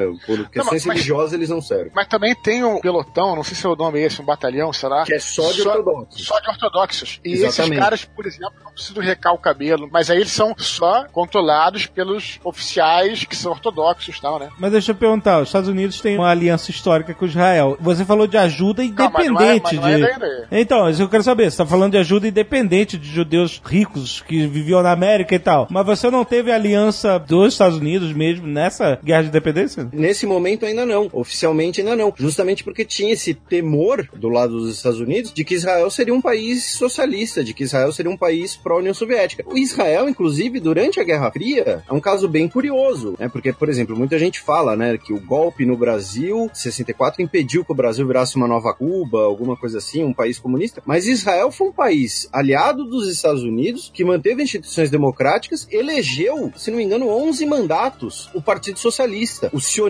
socialista é muito forte em Israel como um todo e na criação de Israel. E nesse momento havia esse temor, digamos assim, do lado dos Estados Unidos, que Israel seria um país comunista, seria um país ah, aliado da União Soviética. E além disso, tinha um contorno de um novo mundo que está sendo criado, né? A ONU, novas organizações, como vai ser esse negócio de Guerra Fria, divisão da Alemanha, divisão de Berlim. Ah, digamos assim, as potências também tinham outras prioridades. Aquilo lá era uma guerra na periferia, deixa os caras se matar. Tanto Aham. que tem uma acusação, digamos assim, em linhas israelenses mais conservadoras, né, de que a intenção, numa teoria da conspiração, né, de que a intenção dos europeus era de que os judeus fossem exterminados pelos povos árabes e aí acabava esse problema logo, entendeu? Mas de fato, os israelenses eles receberam ajuda extraoficial. Óbvio, teve muito militar judeu desses países que foram pra lá e aí levando o seu conhecimento para treinar outros soldados, para treinar no uso dos equipamentos tudo mais. Só que do ponto de vista oficial, teve muito pouca coisa. É, e até no contexto da Guerra Fria, por exemplo, a gente vai falar mais pra frente, mas teve um cara famoso que foi o cara que inventou o Setembro Negro, que foi um grupo terrorista que até fez aqueles atentados em Munique 72. Uhum. Esse cara era o Ali Hassan Salami. O Israel chamava apelidava ele de Red Prince, que é o príncipe vermelho, porque o cara era sanguinário e tudo mais. Esse cara era um alvo número um dos israelenses. Os caras tentaram matar ele durante a década de 70 inteira, só morreu em 79, esse cara. Aliás, uma espiã brasileira que pegou ele, que dizem que o brasileiro do Mossad. Esse cara, dizem que esse maluco, ele recebia, ele matou uma porrada de judeu e tal, planejou atentado contra Valdemir, primeiro-ministro de Israel na época, é, em Roma. Esse cara, dizem que ele era financiado pela CIA pra não tocar em cidadãos americanos. Quer dizer, a CIA dava dinheiro pra esse cara. Olha a conspiração, voltando e vindo. Então é, é complicado mesmo, cara. É muita coisa louca aí. Aconteceu que a gente não sabe também, né? Esse cara tentou se refugiar, inclusive, na União Soviética, a União Soviética que apoiava, que mandava as armas pra ele, falou: não, não, a gente não quer você aqui porque eles tinham medo que ele fosse um agente da CIA. E esse cara era o cara que era o principal inimigo de Israel, que matava judeus ao redor do mundo, entendeu? Tu vê como é que eram as coisas na Guerra Fria, né? Let us make true peace. Let us today be victorious in ending war.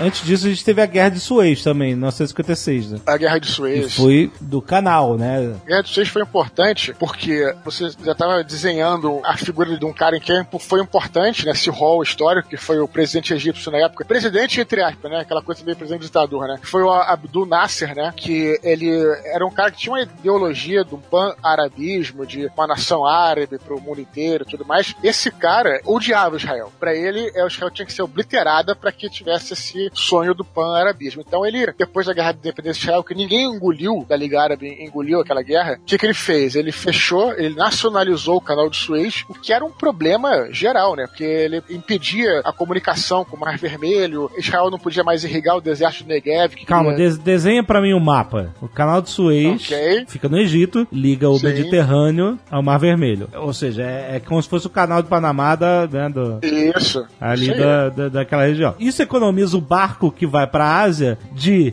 dar a volta na África inteira, sair do Mediterrâneo e dar a volta na África inteira por baixo e ir, né, pro Oriente, né? O canal de Suez, o cara corta ali no Egito e pum, já tá lá, meio caminho andado. Então, Uhum. ou seja, é um ponto estratégico absurdo, né, cara? É Sim. que todo mundo quer o controle disso. Então, o que que acontece? Nessa época, né, você tá falando de território egípcio. 56. Território egípcio, certo? Sim. E aí o que que acontece? O que que provoca a guerra? É, o, o Nasser, que era esse cara, esse presidente egípcio, ditador, como você queira chamar, ele resolve nacionalizar o canal de Suez. O canal de Suez vai para as mãos dele, ele faz o que ele quer com esse canal de Suez. Porque, calma, quem construiu o canal de Suez foram os britânicos, certo? Britânicos e franceses. Certo. Então, isso tava meio que sendo administrado a seis mãos. É, era administrado pelas empresas britânicas e francesas. Quando ele nacionaliza o canal, ele, Ele, falou, estatiza foda-se vocês. mais ou menos isso.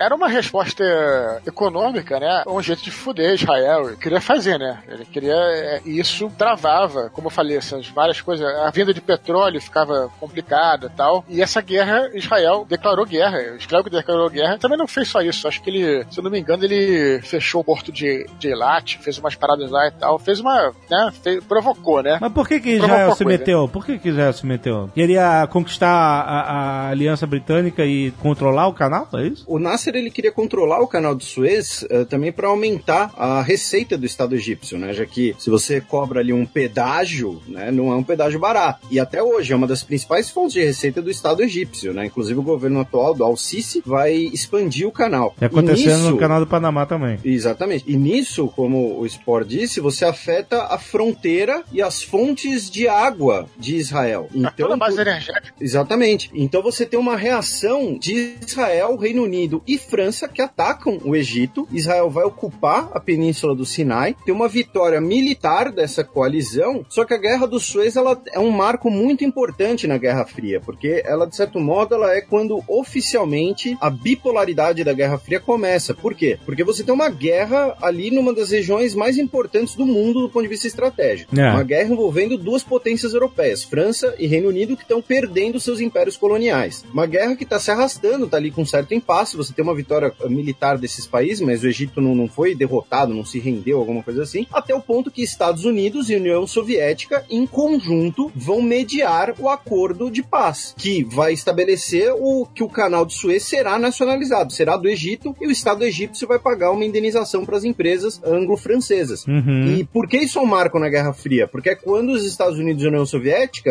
olham e falam, França, Reino Unido, ó, período de vocês já foi, acabou, vocês não mandam mais em porra nenhuma, entendeu? A gente que vai decidir aqui qual vai ser a parada. E é a partir da guerra do, do canal de Suez de 56, com essa política pan-arabista nacionalista do Nasser, que o Sport bem lembrou, você vai ter uma aproximação dos líderes pan-árabes da União Soviética e a aproximação de Israel dos Estados Unidos. É quando a Guerra Fria também chega no Oriente Médio, chega ali nessa região. Então a Guerra do Suez é muito importante por conta disso, porque é um conflito já com o Egito independente, vai fortalecer o Egito e depois, inclusive, vai ser base para os próximos próximos conflitos. Tem outra coisa interessante da Guerra do Suez, que no final, um dos caras que lutou a Guerra de Suez foi o famoso Yasser Arafat, que vocês devem ter ouvido falar já. Foi o herói da Guerra de Suez, ele é um egípcio, ele morava em Jerusalém, Jerusalém Oriental, foi expulso de lá também. E a partir do final da Guerra de Suez, no começo dos anos 60, começa a se desenhar aí uma resistência palestina ideológica. Não é só aquela ideia de querer voltar e tudo mais, querer lutar contra os israelenses. É uma resistência palestina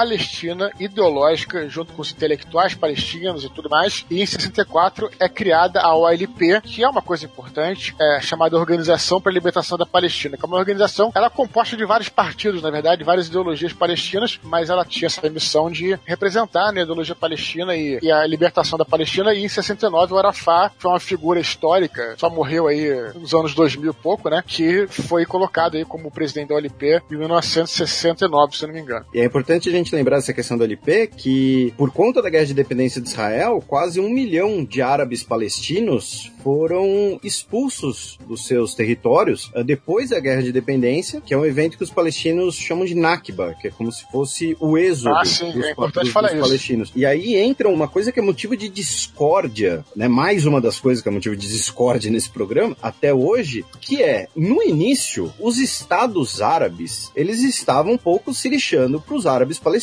Isso deve É, foi, ser dito. Foi o que a gente estava falando desde lá da expansão islâmica, cara. É por isso que eu Então, tava dizendo, entendeu? que o, Isso. o Egito ele vai ocupar Gaza, né? A faixa de Gaza ela foi ocupada pelo Egito, a Cisjordânia foi ocupada pelo reino da Transjordânia, depois a Jordânia, e você teve o início da divisão de Jerusalém, né? Porque hoje a gente está habituado em falar Jerusalém Oriental, Jerusalém Ocidental, mas Jerusalém até a Guerra de Independência de Israel era uma cidade só e ela vai ser ocupada por conta do cessar-fogo. Você tem, olha, todo mundo para onde tá e metade da cidade estava dominada pelos israelenses. Então por isso que você cria essa divisão na cidade, porque era a zona que já estava dominada por israelenses. Como o Sport me lembrou no, no, no mandato da Palestina, na resolução que cria a solução de dois estados, Jerusalém é um mandato internacional. Jerusalém, teoricamente, é uma cidade internacional. Ninguém é dono de Jerusalém. Tanto Belém, né? Belém também, só que Belém depois acabaram abrindo mão, por assim dizer. A Belém é mais consenso. Mas no caso de Jerusalém, a gente teve várias polêmicas recentes sobre isso. Por quê? Porque o Estado de Israel diz que Jerusalém é uma cidade única e sua capital. E depois a Autoridade Nacional Palestina, que sucede a OLP, a gente vai chegar nisso, declara que Jerusalém Oriental é sua capital. Mas nenhum país reconhece isso, porque todos os países reconhecem que Jerusalém é uma cidade da ONU. É o chamado Corpus Separatum, é um corpo separado. Tanto que teve uma família nos Estados Unidos que pediu para registrar o local de nascimento do seu filho como Jerusalém, vírgula, Israel. Eles foram até a corte, Suprema Corte para tentar fazer isso e foram negados, porque o executivo dos Estados Unidos não reconhece Jerusalém como parte de Israel. O governo brasileiro não reconhece Jerusalém como parte de Israel. Não? Então, Jerusalém é um mandato da ONU, em teoria. Na prática, ela é uma cidade dividida entre palestinos e israelenses. Mas em teoria, ela é uma cidade internacional. Sabe quem reconhece o Jovem Nerd de Jerusalém? Wikipédia.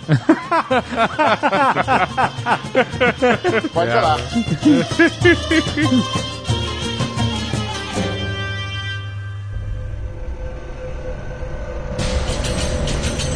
E a Guerra dos Seis Dias? Guerra dos Seis Dias foi em 1967. E foi uma guerra também que aumentou muito as fronteiras de Israel, certo? Dominou toda a Cisjordânia a faixa de Gaza, né? Toda Isso. aquela região. E aí que é o lance, né? Porque vou esperar ver se eu consigo acordar o Azagal nesse momento, porque essa guerra foi uma guerra interessante em termos estratégicos e militares, né? Ah. Porque. Tô aqui. É, Tem que, ficar, tem que fazer barulho, né? Pra. pra...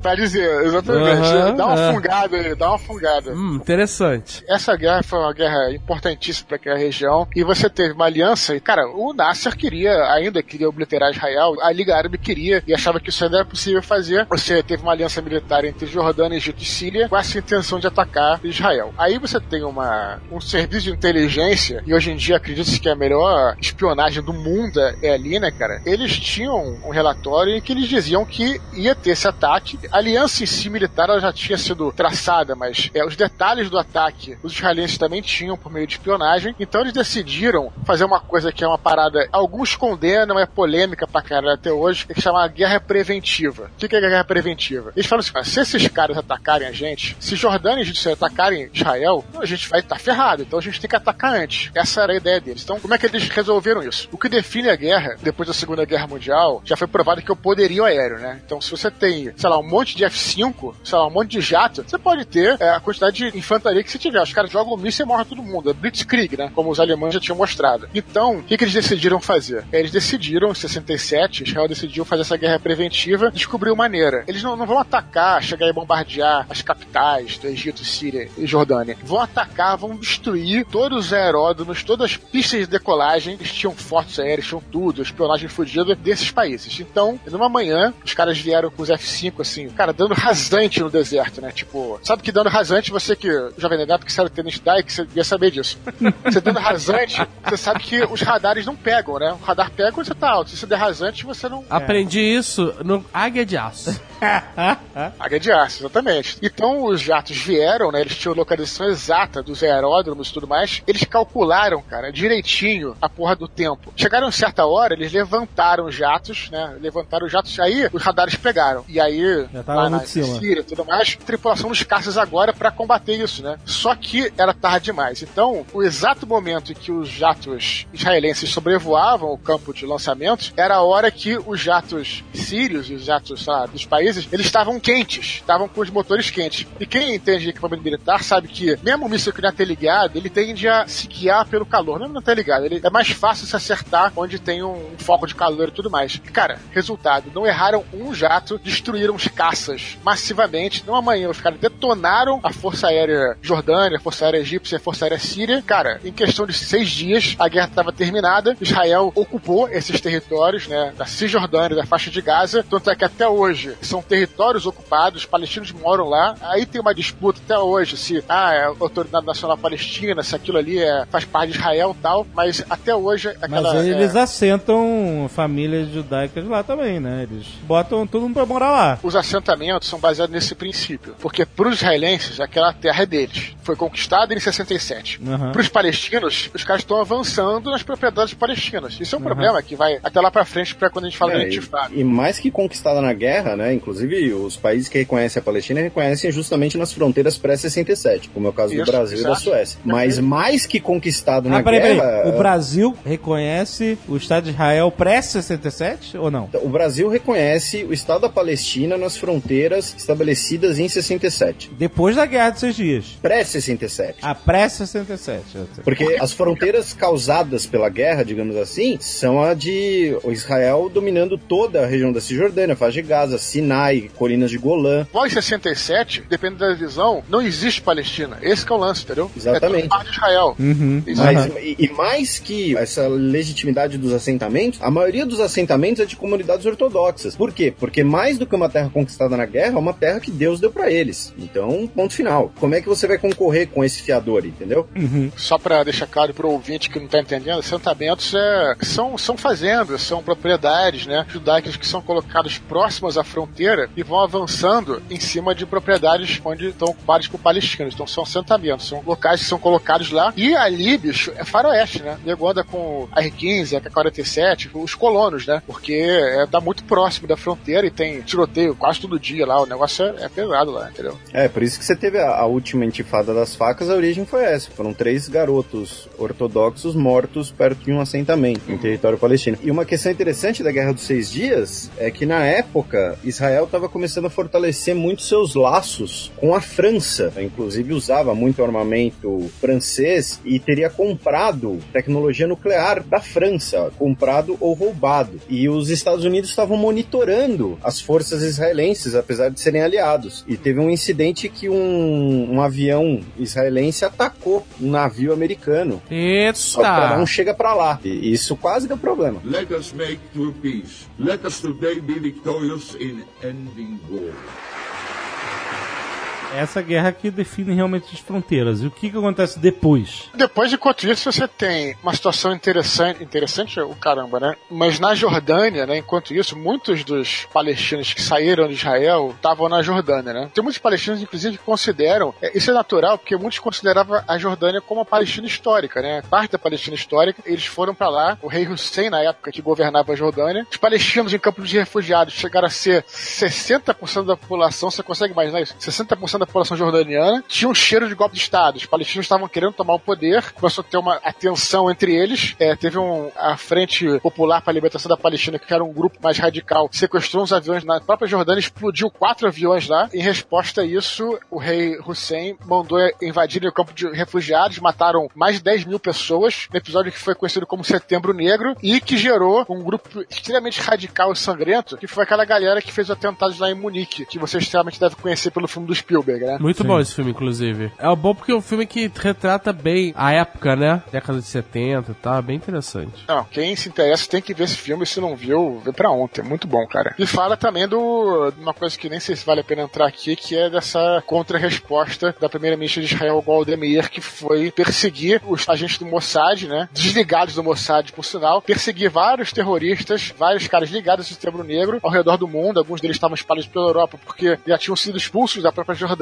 Muitos deles estavam na França, estavam na Itália e tudo mais. E até hoje gera polêmica, né? Se você deveria fazer uma operação de vingança para matar esses caras. E foi o que eles fizeram, né? Nessa época. E esse episódio virou um casebook, cara, para histórias de espionagem. A partir daí aconteceu de tudo, né? E, bem interessante. Dava um netcast. Não, e falando em, em missões de espionagem de vingança, nessa época, né? Durante muitos anos, na verdade, o Mossad, que é o Serviço Secreto Israelense, também ficou caçando criminosos de guerra nazista por aí, né? Sendo que a história mais conhecida e mais sensacional é do Eichmann, do Adolf Eichmann, que foi um dos arquitetos do Holocausto. Ele estava fugido na Argentina com outra identidade. O governo da Argentina, na época, era colaboracionista com os nazistas, ou seja, não ia permitir que os israelenses fizessem uma operação legal. Então, o que eles fizeram? Mandaram alguns agentes para casa do Adolf Eichmann, quebraram as pernas e os braços dele a ponto dele caber numa mala, botaram ele dentro de uma mala, botaram dentro do avião como se fosse bagagem e voltaram para Israel, para onde ele foi julgado e foi enforcado por crimes contra a humanidade. Com os braços e as pernas engessadas, né? uma forca com mais peso. Caraca, maluco. Mas esse negócio Israel fazia direto, de invadir país sem autorização para pegar nazista. É. O, já, o Mossad, né? O Mossad fazia isso direto. Sim, fez até não pouco só, tempo não atrás. Só Israel, né? Não só Israel, né? A Cassia fez isso, não tá no gibi também, né? Let us make true peace. Let us today be victorious in ending war. Bom, já que eu não consegui acordar o Zagal na Guerra do Seis vamos pra Guerra do Eu falei do Águia de Aço, cara. Deixa o cara dormindo E ele falou do Munique também. É, caralho. Só pensa é muita nisso, tá? cobrança, muita cobrança. o cara fica viajando pelo Brasil divulgando livro, não grava Nerdcast pra ficar carente, querendo toda a atenção do mundo. Tô aqui, é cara. É claro. Quer é um claro. abraço? Quer um abraço? Ah, é, eu quero, é isso aí. Próxima guerra foi a Guerra do Yom Kippur, que foi meio que um troco de 67, pô. Os árabes ainda não engoliram aquela parada e decidiram atacar Israel preventivamente, com a mesma coisa de guerra preventiva. Preventivamente, isso foi em 73, no dia do perdão, que é o dia do feriado judaico mais importante que teve. Cara, é, foi uma guerra que terminou com as fronteiras mais ou menos da mesma maneira, só que ela foi interessante, cara, porque foi uma guerra em que os Estados Unidos apoiaram Israel abertamente, né? Dizem que a União Soviética também estava com os interesses envolvidos, com os egípcios, com os sírios, e aí os Estados Unidos apoiou Israel, o que veio mais para frente abriu os olhos para os países árabes, que começaram a perceber a OPEP, né, que é a Organização dos Países Produtores de Petróleo, que podiam usar depois o petróleo como arma e fizeram isso logo depois, no mesmo ano, em 73, que foi a chamada crise do petróleo, que eles aumentaram o barril, aumentaram o preço do barril e tal, que foi uma retaliação contra os Estados Unidos por ter apoiado Israel nessa guerra do Yom Kippur, que foi uma guerra que a guerra em si foi, em termos de território, não teve muita diferença, né? Mas ela foi importante pela intervenção americana, pela, pela É, porque o, se os Estados Unidos não apoiassem, né, e quando a gente coloca aqui os Estados Unidos apoiaram, é, mandava avião 24 horas, o tempo todo com armamento para Israel, mísseis, bombas, tudo isso com pagamento a prazo, peças de reposição para aviões. Por quê? Porque como Israel é um país pequeno, né, e isso é usado até hoje uh, como justificativa para Israel não aceitar alguns acordos de paz, né, uhum. porque você tem uma faixa ali de 50 quilômetros que você consegue cortar o país em dois, os árabes avançaram muito rápido. Israel estava sendo derrotada. E a história, né, as fofocas, por assim dizer, dizem que essa ajuda incessante dos Estados Unidos veio porque a líder israelense, a Golda Meir, disse que se isso não acontecesse, Israel seria obrigada a usar as suas armas nucleares, né? E sendo que Israel segue uma política chamada de opacidade nuclear. Eles dizem nem que sim, nem que não, é, que tem armas nucleares, embora todo mundo saiba que tem. Nós temos, mas é segredo. Nem coisa bem É, coisa é, porque, porque se eles disserem que tem, justifica os países da região a buscar a bomba atômica. Se eles falarem que não tem, ou se comprometerem a expor que não tem, pode incentivar um ataque externo. Expor não tem? Quem? Eu não. Tu não tem Eu bomba? não tenho arma nuclear, não. E o que acontece? Reza a lenda que. Eu esqueci o nome dele, um, fa- um famoso general israelense, aquele que usava um tapa-olho, que depois. Moshe Daia, né? Isso, esse mesmo. Ele chegou pra Premier e falou que o terceiro templo está ruindo, né? O terceiro templo é um eufemismo pro próprio Estado de Israel. E justamente por conta desse avanço árabe. Então foi com esse apoio emergencial dos Estados Unidos que Israel conseguiu sobreviver, digamos assim, conseguiu resistir na guerra do Yom Kippur, porque eles foram atacados basicamente de todos os lados. São três frentes, né? São É, três frentes de ataque. E aí isso acabou gerando a crise do petróleo, que foi uma coisa importante pra caralho. Então o OPEP entendeu que podia usar o petróleo como arma e retalhou Israel dessa maneira, aumentando o barril e tudo mais. E isso acabou refletindo no mundo, na política internacional, de forma global, né? É, isso na década de 70 chegou nos Estados Unidos, e nego fazendo fila pra abastecer carro, sem gasolina nenhuma, caríssimo e tal. No Brasil veio pro álcool, exatamente. Brasília álcool. Olha aí. Fruto da guerra árabe. Se você já andou numa Brasília álcool, foi culpa das guerras árabes israelenses. Aí todo mundo tinha carro a gasolina, convertia pra álcool, e aí enferrujava todo o motor, era uma merda, porque o álcool é mais... Não pegava, não pegava de manhã, tinha que É, puxar porque o lembra? é, o, álcool, o álcool não esquenta a temperatura é diferente da gasolina, Ah, né? temperatura de ignição, é isso. E E... hoje tem o Flex. É, hoje em dia, a tecnologia hoje em dia é muito mais moderna, né? Naquela época É. era, era o início. Então, eles pegavam os motores a gasolina, que eram feitos pra um- uma temperatura e um tipo de corrosão, e aí convertiam a moda caralhaça, né? Daqueles mecânicos de quintal. e o motor, meu amigo, ia pro caralho. Era isso que acontecia. Ia, ia, ia Ferrujava por dentro, não É mesmo. vendia porra nenhuma, tinha que ficar botando gasolina no carburador pro carro pegar. Olha aí. Era essa a realidade. Falou de mecânica, acordou a Zagal. Aí. Você tem que estar vendo. Turn me on.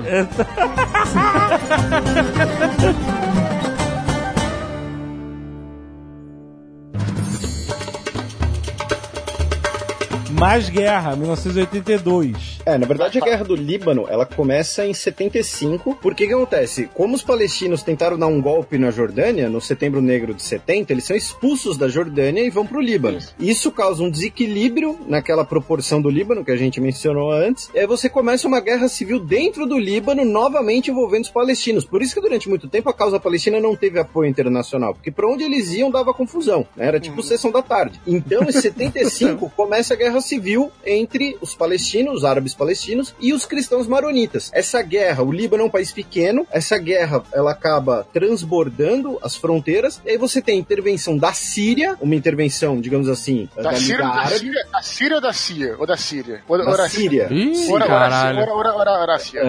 A Síria do Hafez al-Assad, o pai do Bashar al-Assad. Por contrapartida, em 82, Israel se mete na guerra. Então, durante muito tempo, o Líbano, o norte dele vai ser ocupado pela Síria e o sul dele vai ser ocupado por Israel. Israel se mete no Líbano porque, pra eles, era o sul do Líbano, era justamente esse canteiro de terrorista, né? Ali era a base que eles lançavam os ataques terroristas pra Galileia. Aí a confusão aumentou mais ainda, né? Com a ocupação israelense do Líbano, que é criado o Hezbollah, né? Tanto que se você olhar para a bandeira do Hezbollah, essa é uma confusão muito comum, porque você olha para a bandeira do Hezbollah, parece que é uma mão segurando um AK-47, né? Um rifle soviético. Mas na verdade é uma mão segurando um Galil, que era o rifle israelense da época, no sentido de tomar as armas do invasor. Mas como o spoiler lembrou, era onde os palestinos, a OLP, que para Israel é uma organização terrorista, lançava os ataques contra Israel. No final das contas, acabou que o LP acabou saindo do Líbano, né? O Arafat ficou exilado na Tunísia, foi pra Tunis. E, cara, essa guerra destruiu a estrutura do Líbano. Beirute, cara, era é, chamada de a Paris do Oriente. Era uma cidade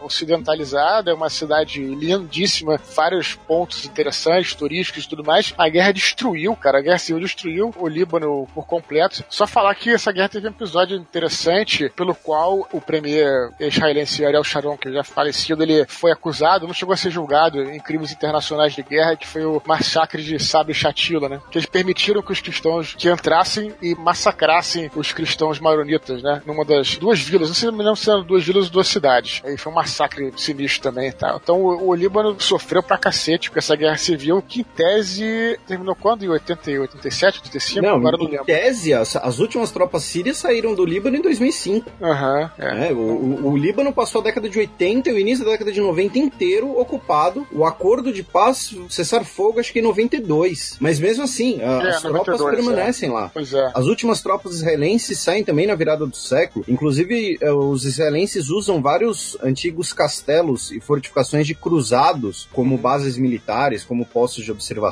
né? Porque o- ali a região era uma das capitais dos islâmicos durante as cruzadas. Let us make true peace. Let us today be victorious in ending war.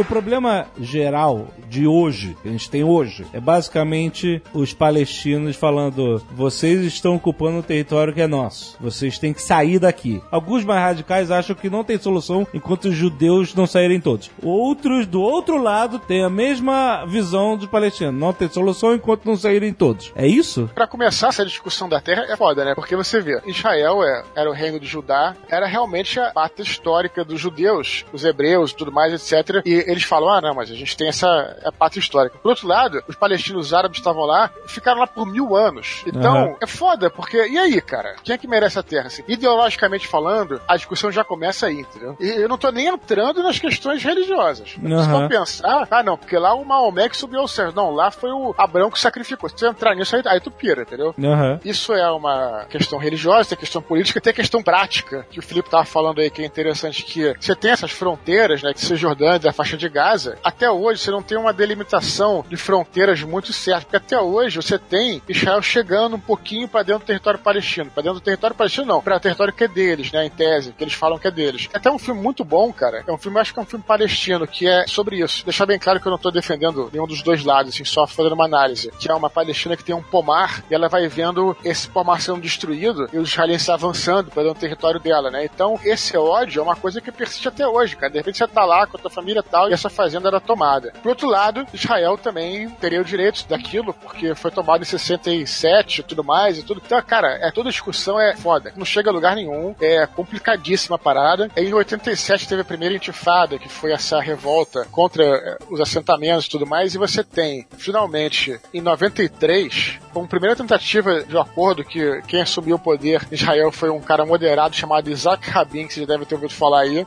É, o Arafat achou que era uma boa chance de negociar com ele. O Bill Clinton, na época, que era o presidente americano, estava querendo fazer essa ponte e tudo. E aí você teve os acordos de Oslo, que foram acordos que foram considerados de todos o mais bem sucedido, que delimitava né, a volta de alguns territórios pré-67 e tudo mais. A coisa estava mais ou menos se encaminhando para onde deveria ser o correto. Aí, qual foi o problema? Isaac Rabin foi assassinado por um judeu ortodoxo que não concordava com essas com essa Com acordo de paz, com conceder para os palestinos. Conceder. Aham. Quem substituiu ele, na hora, foi o Shimon Peres, que era um cara moderado também, mas depois das eleições foi o Benjamin Netanyahu, que é um direitista, não quer falar disso e é um cara que não concorda mesmo com essa parada. Então, muitos Que é o atual que- primeiro-ministro de Israel, inclusive. Pro pessoal não confundir, porque assim, ele assumiu quatro mandatos. Então ele na É. época assumiu e ele hoje também é. Aham. Não é atual desde aquela época, né? É, mas ele é. foi sendo re- Teve alternância ele, Shimon Peres, Ariel Sharon, ele de novo. Isso, isso. E aí, muitos acreditam que depois teve até umas outras tentativas. Teve o, um acordo lá em Maryland que o Clinton tentou colocar o Netanyahu e Arafat junto. O Netanyahu não, não queria conversa. Aí que tá. Na visão do Netanyahu, os palestinos não cumpriram as exigências de segurança. Na visão dos palestinos, o Netanyahu não queria fazer nada. É foda, cara. Sabe como é que é o lance? E depois teve Camp David também, que foi um outro acordo em 2000, que foi com outro presidente Rubarak, que esse o Arafat não aceitou esse acordo. E aí, cara, você até hoje tá nessa discussão e muitos acreditam que a morte de Isaac Rabin foi a morte do processo de paz, né? Tem até um estudioso, Eduardo Said, que é um estudioso palestino da causa palestina, tem alguns livros dele aqui em casa, inclusive um dele chamado é, Questão da Palestina, que fala justamente sobre isso, em que ele fala que essa foi o fim do processo de paz, né? É a morte de Isaac Rabin e até hoje essa confusão que rola lá. Teve uma outra intifada em 2000, que só terminou em 2005, né? Com a desocupação de alguns territórios, que o outro premier, que é o Ariel Sharon, por incrível que pareça, resolveu conceder algumas terras aos árabes, mas, enfim, até hoje não tem nenhuma definição final sobre o que, que se faz dessas terras. Né? Mas o que acontece é que hoje muitos países, quer dizer, a maior parte dos países do mundo, eles reconhecem um Estado palestino, mas Estados Unidos, da Europa em geral, Canadá, Commonwealth, né, Austrália, Nova Zelândia, essa galera não reconhece a Palestina, né, como um Estado, né? O passo mais simbólico que foi dado foi ano passado, quando a Suécia passou a reconhecer a Palestina nas fronteiras pré-67 e é o primeiro país que faz isso como membro da União Europeia. Aham. Porque tem vários países da União Europeia que reconheceram o Estado da Palestina quando eram países do bloco soviético, né? Por exemplo, a Polônia. A Suécia foi a primeira a fazer isso dentro da União Europeia e também outra coisa que foi muito simbólica e, e mostra bem como a postura do governo Netanyahu é intransigente, né, nesse sentido. Ano passado teve encontro entre o Mahmoud Abbas, que é o atual presidente da Autoridade Nacional Palestina, com o Papa Francisco I, e o Papa fez uma moção de solidariedade e aceitou um simbolicamente um embaixador palestino. E o governo de Israel fez uma moção de protesto contra o Papa. Aham. Sendo que, assim, do ponto de vista religioso, eles nem deveriam se importar com o que o Papa disse. Sim. E começaram, por conta disso e por conta da última guerra em Gaza também, que gerou muita repercussão, eh, você começou a ter muito apoio extraoficial. Então hoje você tem campanhas de boicote contra empresas israelenses, também já foram denunciadas, já foram criticadas pelo Netanyahu. A União Europeia agora ela vai rotular todos os produtos que são originários de assentamentos israelenses para as pessoas poderem decidir por si mesmas se compram ou não. Então, por exemplo, uma azeitona que é produzida em território que teoricamente é palestino. O problema disso tudo, né, é que do outro lado você tem, por exemplo, o Irã fazendo um monte de declarações toscas, né, sobre a destruição do sionismo e tudo mais, que você acaba, obviamente, tirando um pouco da credibilidade do movimento palestino, especialmente porque o Hamas é apoiado pelo Irã. Hoje, a própria autoridade palestina está dividida em dois, né, entre Hamas e a Autoridade Nacional Palestina. Agora que a gente está chegando no- nos finalmente, né, no- encerrando, há dois anos atrás, eu tive o privilégio de assistir uma palestra de um Nobel da Paz, o José Ramos Horta, do Timor-Leste, sobre o conflito no Oriente Médio. E ele falou algumas coisas, obviamente com uma oratória muito melhor do que a minha aqui, né, mas que me marcaram muito, e depois eu sempre escrevo sobre isso tal, que acho que serve de reflexão pessoal, porque obviamente é um tema polêmico que a gente abordou de uma maneira, obviamente, bem resumida, mas o Eduardo Spor fez um roteiro aí que ficou muito bom, muito legal. Mas essa reflexão aí, justamente por conta da polêmica, é o seguinte: hoje, Israel é um dos países eh, tecnologicamente mais avançados do mundo, é uma potência militar, é um país reconhecido pelo mundo inteiro, é um país cuja tecnologia, especialmente, né? O, o Netanyahu já falou, por exemplo, na ONU, né, que o, o tomate cereja, né, que todo mundo come, é tecnologia israelense. Quando você come um tomate cereja, Ah, os é? caras pagam royalty para a empresa israelense que desenvolveu isso daí. Caraca! É, e hoje a Palestina, os territórios palestinos, eles são territórios em boa parte destruídos, em boa parte uma população em situação miserável. Então, por mais que Israel seja um país que tenha sofrido muito nos- nas últimas décadas, seja um povo que sofreu muita perseguição nos últimos séculos, hoje o maior gesto de grandeza que Israel poderia fazer era justamente fazer a paz. Porque se tem uma potência na região, uma democracia, um país desenvolvido, com muita tecnologia, uma boa economia, que pode fazer a paz, é Israel. Eu não acredito muito nessa coisa de que é falta de perspectiva transforma o cara no assassino. Eu não acredito muito nisso. Mas, de certa forma, os moradores dessas regiões árabes ocupadas por Israel, tem um filme muito bom que mostra isso. É, chama Paradise Now. Vale a pena vocês verem, muito interessante. É um filme que foi filmado na faixa de Gaza ou na Cisjordânia, não sei. É muito bem feito, cara. Tipo Tropa de Elite, sabe? Que é feito com câmera na mão e uma coisa meio documental e tudo mais. E mostra a trajetória de dois caras que são recrutados para efetuar um ataque terrorista feito com todos os atores palestinos, gravados na região e tudo mais. Claro que não justifica eu deixar bem claro que eu repudio o terrorismo, qualquer forma de terrorismo, mas é foda, porque se você desse melhores condições, como o Felipe falou aí, é, e melhores perspectivas para esses caras, obviamente que esse índice de violência, a violência no geral, não tô falando individual, talvez amenizasse de alguma forma e talvez eles tivessem alguma perspectiva melhor. Não, não- não é nenhuma questão de condições criarem terroristas, e obviamente é o terrorismo que mata pessoas inocentes. Inclusive, o, o único brasileiro que já morreu num atentado terrorista em Israel é avô de um amigo meu. E isso sempre tem que ser repudiado. A questão é que hoje, de certo modo, os palestinos eles quase não têm nada a oferecer. O que os palestinos podem pôr na mesa de negociação hoje, se você comparar com o poderio econômico, com a tecnologia, inclusive o José Ramos Horta ele usou essa aparente contradição, que Israel ela pode impor a paz, né? Que normalmente a gente não pensa né, no verbo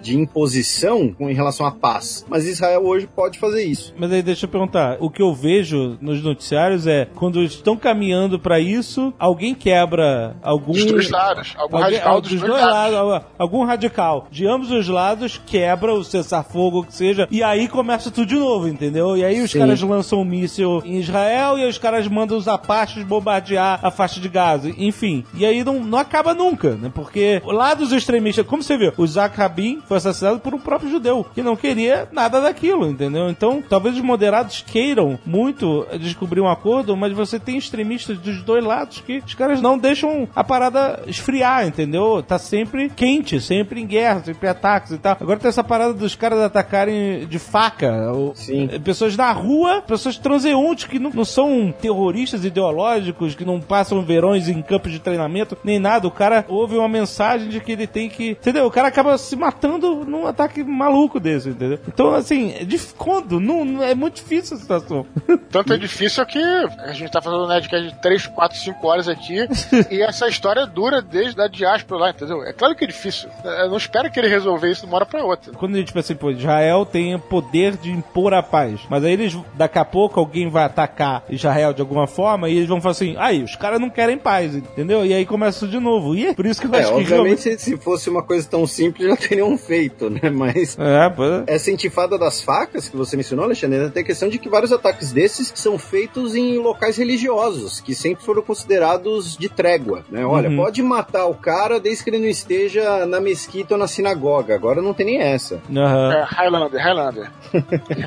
Holy Ground. Caraca, cara. Bom, não tem solução, né? Todo Nerdcast que eu participo termina com, com um clima pessimista. Eu tô achando que a culpa é minha.